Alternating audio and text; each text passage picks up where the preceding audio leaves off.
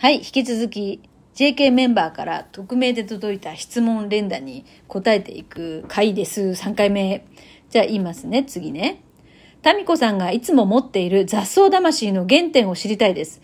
地獄には地獄にしかない宝物がある。って自分や人生への信頼感がちゃんとないとつかめない言葉だと思うのです。思うので、ぜひ知りたいです。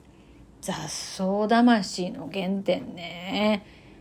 これってもしかしたら最初からあったんじゃないかなって思ったりします。で、そのね、ちょっと前の回に自分の使命とかっていう話をしてるんですけど、まあ私多分生まれる前から雑草魂をあの携えてきたんでしょうね。きっとこの人生の中で必要だから、いろんなことが起こるよと。だから雑草魂を持ってけっていう、そういう神様からのギフトなのかもしれませんね。負けず嫌いとか、その、なんか追い詰められたり逆境になると火がつく。今までの自分の人生を振り返った時に、すごいこうパワーが出る直前には逆境があるんですよ。まあ最近の話でいくとね、もう2年も経ちましたけれども、1000万詐欺事件でしょもうあの時に、なんか私の中でですね、覚醒した何かが、すっごいもう目覚めた竜みたいなやつが、ぐわーってなんか、その、なめんなよみたいな。何に対してかっていうと、なんでしょうね。誰かというよりかは、その状況に対して、なんか、こんなことで不幸になる人を、ななんか人は不幸にならないっていうことを証明したい。それはその同じく詐欺被害にあって、すごい落ち込んじゃってる人たちがね、身近なところで知人も含めて、また知らない方からもメールいただいたりとか、そういうのを見てですね、そんなね、そんなことぐらいで不幸になりませんよっていうのを、ちょっと見とけよっていうのがあった。だからそういうふうに、もともとある力が、もうね、大体がほら、のほんとしてるわけですぼんやり。ぼんやりこう日々過ごしていて、ちょこちょこっと面白いことがあったらそっちに走り、あっち走りとかしてるわけですね。でも時々そういうガツンっていうことが起こると、その本気にさせてくれる？だから、本気にさせちゃったね、みたいな。そういう、なんかアクシデントが起こるんですよね。で、そのたんびに、すごい、その人生の転機がその後に、直後に来ますので、まあ、そういうふうに自分の成功パターンとしてあるんでしょう。だからなんかあの旅にその雑草魂がですね、ずっと、こう、なんか時々こうね、おとなしくはなってますけど、なんかの時に、アクシデントが起こった時に、こう、着火するみたいな。ブワーって。こうなんか不動明王みたいに、こう後ろのね、私の背後からなんか出てると思いますよ。プーって。でも今まで本当それ、その力で前に進んできたところがあるんですよ。でもそうでもなかったら、大体もうね、あんまりその、なんですかね、こう、這い上がっていこうみたいなのがあんまないんですよね。だから今、今ここにあるもので楽しく遊ぼうっていう、そういう、まあ、能力もすごくあると思っていて、自分で。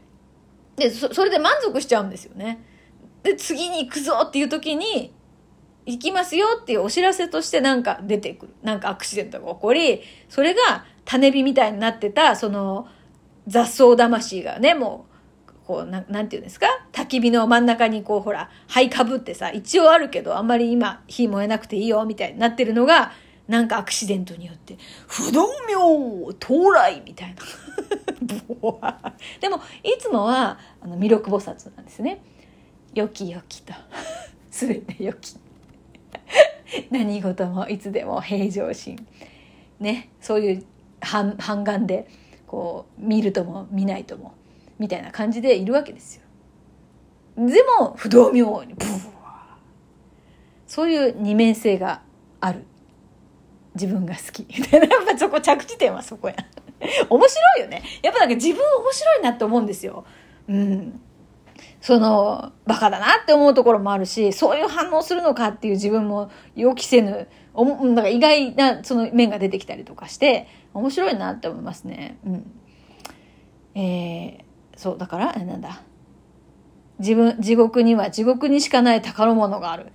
もうこれも地獄だなって思う自分のね、体験を通してそこを通過した時にはもう宝物あるじゃんってもう地獄にしか落ちてない宝物ってみんな地獄行きたくないですから希少品なんですよ希少品それは本当にね豊かさを生むものなのでで、地獄をさ、みんな走り抜けたりとか、変なさ、ポジティブシンキングで、もう、なんか、いい方だけを見ようみたいな、そういうものはもったいない。地獄に行ったら地獄にしかない石を拾うでしょみたいな。そういう視点で行くと、本当に落ちてるんですよ。でね、もう、またほら、行かないからね、その、一つの地獄は、一種類の地獄は一回でいいじゃないですか。したらどうせ一回しかね、もう海外旅行と同じですよ。もう一回しかそこ行かないって思ってるような場所だったら、その時にしかない、そこでしかないものをね、手に入れようって思うじゃないですか。そういう感じですよ。もう見つける。地獄の底でも何か発見してくるっていう。こういう、ここですよ。うん。あと、はい。宇宙人と言葉が通じたら、どんなことを聞いてみたいですか？どこでもドアがあったらどこに行ってみたいですか？宇宙人と言葉が通じたらっていうか、なんか、もしかしたら自分自身が宇宙人なんじゃないかなっていう最近思いが、えー、そういう声も以前からありましたけれども、えー、タミコさんって宇宙人みたいですねとか、えー、そういうふうに言われたこともありますけど、もしかしたらそうかもね。だから地球人にすごい興味があるのかもしれないです。人にすっごい興味があって、人ってどういうふうに考えて、どういうふうに思ってどう考えてどう行動して、えっと、どういうふうに現実が作られていくんだろうとかっていうのが、やっぱり子供の頃から興味があったから大人の話とかもむっちゃくちゃ聞いてたわけですよね。で、それは人に興味があるは今もずっと変わらない、えー、テーマなんですよ。で、自分も、まあ、地球上では人、人じゃないですか、一応。ね。妖精ではないですんで、一応人じゃないですか。どの口が妖精とか言う まあ人、人ですよね。どっからどう見ても。はい。ホモ・サピエンスみたいなね。ザ・日本人、ザ・ハニワみたいな、そういう典型的な、まあ、日本女性50歳じゃないですか。で、この典型的なっていうところがある意味で私にとってすごい大事なんですよ。研究材料として特別ななんかものだと、ちょっとそれ、その、そのサンプルだけが特殊なんじゃないのっていうものになっちゃうでしょでも、ごく普通の50歳日本女性なので、まあ見た目も多分、まあなんか能力的にも、ちょっと考えは変態チックなところがあるかもしれないけど、まあまあ普通ですよ。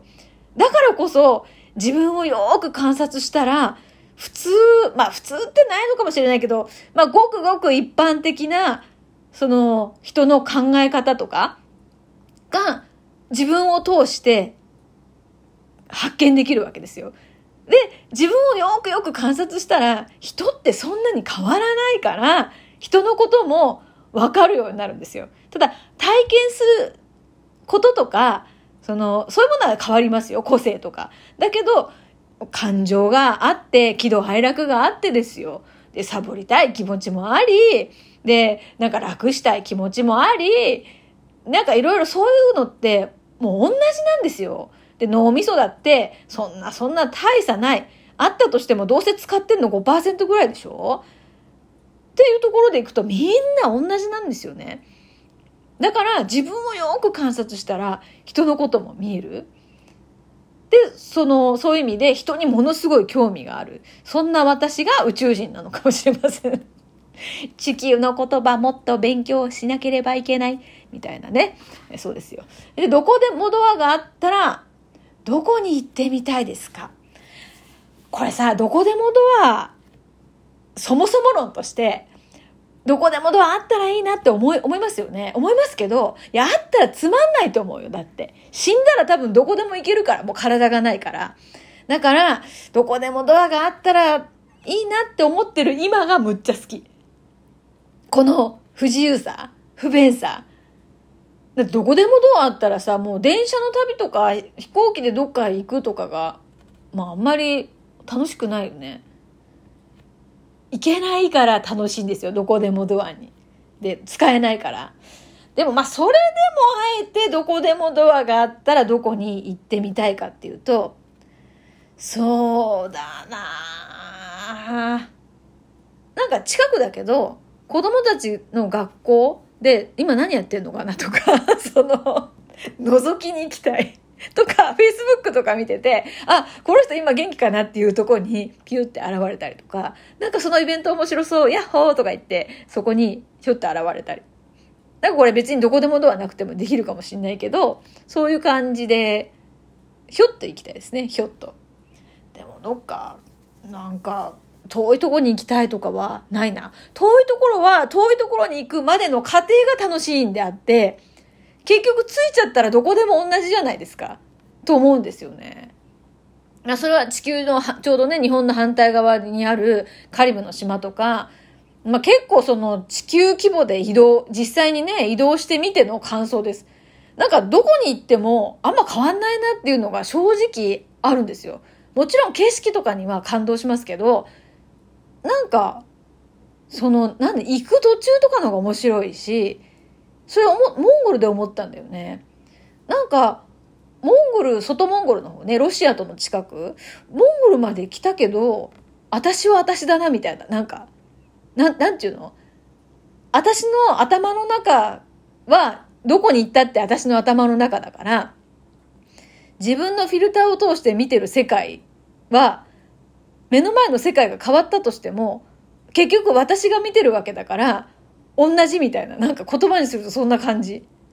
私を通してしか世界は見られないんだから、目の前の景色が何であっても同じ風味になるみたいな。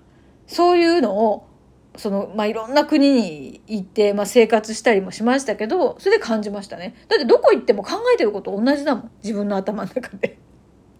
そこに気がつきました。全然答えになってませんけども、面白い質問どうもありがとうございました。